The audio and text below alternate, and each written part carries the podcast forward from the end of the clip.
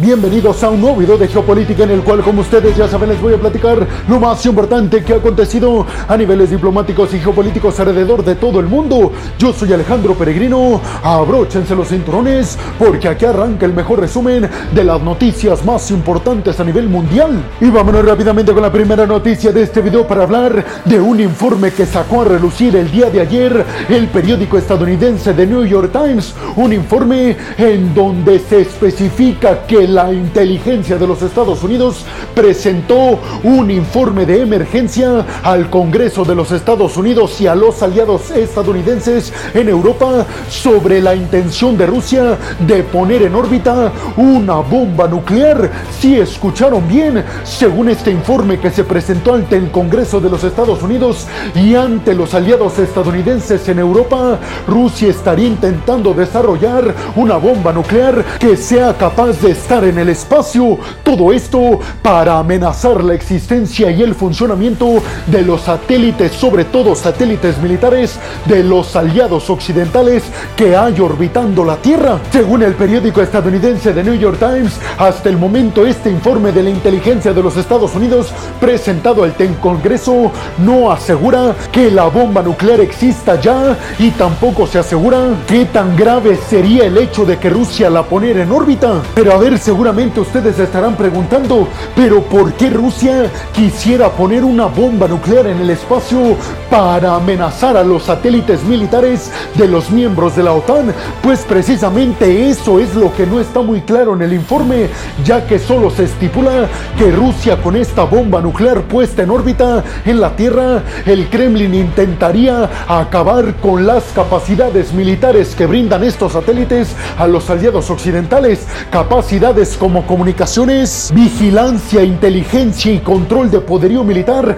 en la Tierra. Y es que los satélites militares de última generación, sobre todo rusos y estadounidenses, además de proveer imágenes satelitales del enemigo, también son los que dirigen los misiles que lanzan los países en la Tierra. Es decir, que si Rusia acabara con los satélites de los aliados occidentales, prácticamente estaría acabando con sus capacidades para llevar a cabo ataques precisos. El informe especifica claramente que Rusia está buscando mecanismos para la creación y el desarrollo de esta nueva bomba nuclear capaz de ponerla en el espacio. Sin embargo, lo raro y sospechoso es que el informe estipula que esto no representa directamente una gran amenaza para la seguridad estadounidense y del bloque de la OTAN. Lo único que resalta es que es un tema que se debe de atender con mucha prioridad. El informe de inteligencia ante el Congreso fue presentado por Mike Turner, un representante de la Cámara Baja de los Estados Unidos. Recuerden ustedes que Rusia y Estados Unidos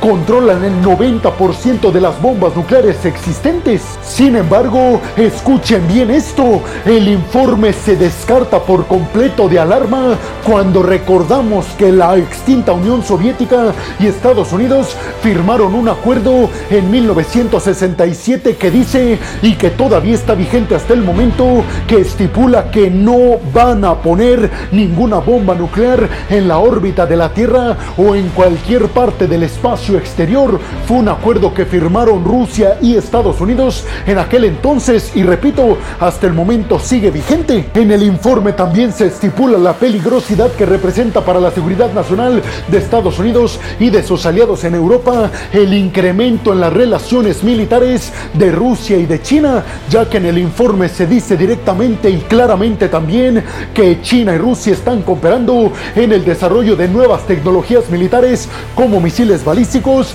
misiles hipersónicos, capacidades nucleares y además submarinos nucleares. El Kremlin obviamente se pronunció al respecto de forma inmediata, asegurando que este informe carecía total y absolutamente de veracidad. El Kremlin dijo a través de su portavoz Dmitry Peskov que Rusia no está desarrollando tal bomba nuclear y que Estados Unidos esto lo está utilizando para que el Congreso se apresure en aprobar el paquete de asistencia militar para Ucrania. Pero ustedes qué piensan? ¿Creen que este informe sea verdadero y Rusia está desarrollando por debajo de la mesa e intentando además poner en órbita una bomba nuclear para amenazar a los satélites militares estadounidenses?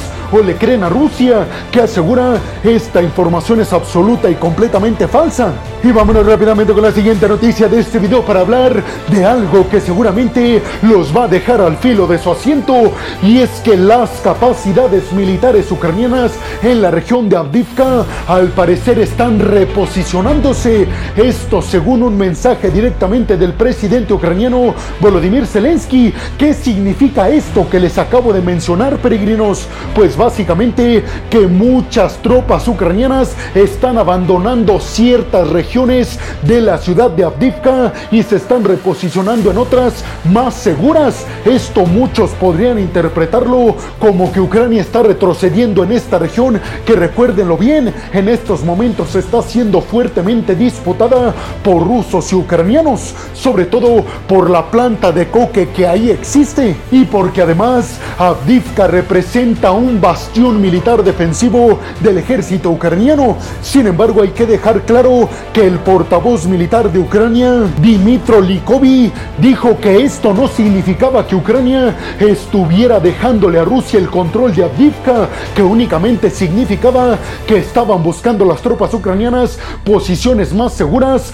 tanto para defenderse como para contrarrestar los embates rusos. El portavoz militar ucraniano también detalló que sí es cierto que están teniendo muchísimos problemas en el abastecimiento tanto de poderío militar como de combustible para las tropas ucranianas en la región de Avdivka, pero dijo que ya estaba en marcha en funcionamiento de una ruta alternativa que Rusia aparentemente no puede alcanzar a impactar, pero reconoció el portavoz militar ucraniano que es cierto que todas las disputas en esta región de Avdivka son bastante difíciles y reconoció también que la situación es preocupante pero en ningún momento se ha mencionado que las tropas ucranianas se vayan a retirar por completo de Avdivka. Ahora bien, seguramente ustedes estarán preguntando, peregrino, ¿pero realmente significa esto? ¿Realmente es cierto esto que dicen los ucranianos? ¿Qué dicen los rusos al respecto? Seguramente se preguntan, pues hasta el momento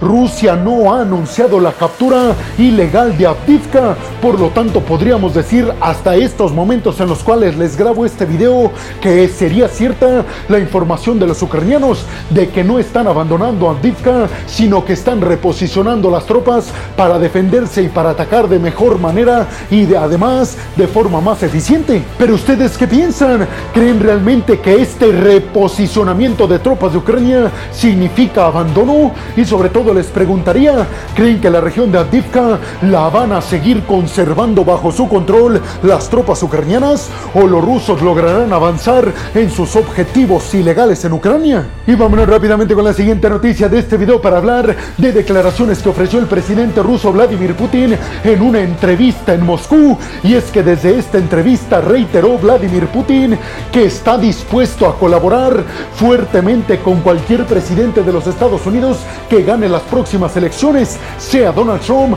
o Joe Biden, aseguró Putin, estoy dispuesto a estrecharles la mano para trabajar juntos en la seguridad global pero lo más sobresaliente de esta entrevista es que cuando se le preguntó a Vladimir Putin a quién prefería realmente para que fuera presidente de Estados Unidos, si a Donald Trump o a Joe Biden, Vladimir Putin aseguró que prefiere a Joe Biden, ya que es un político de la vieja escuela y que es muchísimo más predecible de alguna forma porque sabe que Biden se maneja políticamente hablando de forma correcta o mejor dicho, de un una línea política de la vieja escuela diplomática de los Estados Unidos, mientras que por otro lado Vladimir Putin reiteró que con Donald Trump nunca se sabe, un día te puede tratar de las mil maravillas y al otro día ni te extiende la mano. Esta es la primera vez que Vladimir Putin habla directamente de las próximas elecciones en Estados Unidos entre seguramente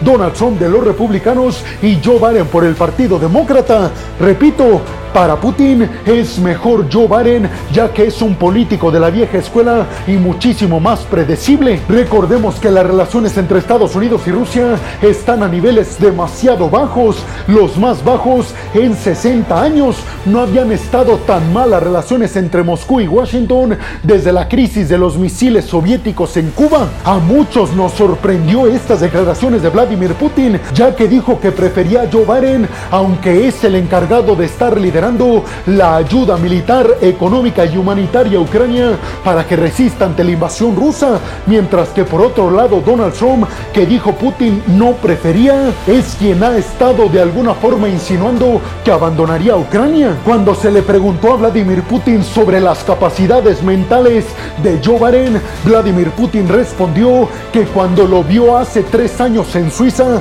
en la última reunión que han tenido líderes de Estados Unidos y de Rusia, él lo percibió bastante cuerdo y con bastante inteligencia política. Dijo que para él Joe Biden no está para nada mal mentalmente. El miedo de que Rusia interfiera en las elecciones de Estados Unidos siempre está presente. Recuerden que un comité de investigación del Congreso de los Estados Unidos determinó que Rusia intentó influir en las elecciones del 2016 para favorecer a Donald Trump en contra de Hillary Clinton. Pero ustedes qué piensan? ¿Creen realmente que Vladimir Putin esté diciendo la verdad y que prefiera a Joe Biden sobre Donald Trump? Y sobre todo, ¿creen que Rusia quiera interferir en las elecciones de Estados Unidos? ¿Y qué puede hacer Washington para evitarlo? Y vámonos rápidamente con la siguiente noticia de este video para hablar de que en la región rusa llamada Kursk fue impactada una estación petrolera con un dron militar de última generación y de largo alcance. Hasta el momento se reportan únicamente daños estructurales a esta planta de perforación de petróleo que aparentemente suministra combustible a las tropas rusas en Ucrania. Ya saben ustedes quién podría ser el culpable. Hasta el momento el gobernador ruso de esta región de Kursk aseguró que no hubo ninguna víctima que lamentar, pero reiteró que los daños sí fueron graves a esta planta de petróleo en esta región rusa. Sabemos que tanto Rusia como Ucrania han intentado acabar con la infraestructura energética del otro, porque saben que acabando con esa infraestructura automáticamente se estarían dañando las cadenas de suministro de combustible para las tropas del enemigo. Además sabemos perfectamente que Ucrania está apuntándole a destruir la logística y las cadenas de suministro de Rusia, sobre todo para las tropas que están luchando por parte del Kremlin en la región de Avdivka. ¿Ustedes qué piensan? Y vámonos rápidamente con la siguiente noticia de este video para hablar de que tropas militares de Israel entraron en el hospital de Nasser en el sur de la franja de Gaza, en Rafa específicamente. Todo esto se da con el objetivo supuestamente de Israel de acabar con los extremistas del grupo de Hamas, que se estaban resguardando muchos de estos extremistas en este hospital de Nasser, repito, en el sur de Gaza. Y además esta noticia se da en el contexto en el que Israel asegura que va a acabar con todos los miembros del grupo extremista de Hamas que se están resguardando y escondiendo en Rafa, en la frontera entre la franja de Gaza y Egipto. El grupo extremista de Hamas ha negado por completo estas declaraciones. La noticia también se da junto a otra que dice que un alto mando militar del grupo extremista de Hamas fue acabado en el campo de batalla. Mientras tanto, Israel aseguró que perdió a uno de sus militares en este enfrentamiento, sumando en total cerca de 230 bajas. Israel, ustedes ya saben, acusa directamente al grupo extremista de Hamas de utilizar refugios, hospitales y escuelas precisamente como escondite para los rehenes que tienen bajo su control ilegal y para los propios altos mandos del grupo extremista de Hamas. El ejército de Israel dijo haber detenido a muchos sospechosos, posibles miembros del grupo extremista de Hamas en este hospital de Nasser. ¿Ustedes qué piensan? Y bueno, hemos llegado al final del video del día de hoy. Les quiero agradecer muchísimo todo el apoyo que me dan. Sin ustedes, yo no podría dedicarme a lo que más me apasiona en el mundo. Así que muchas, pero muchas gracias, peregrinos. Sin más por el momento, nos vemos en el siguiente video de Geopolítica. Hasta la próxima.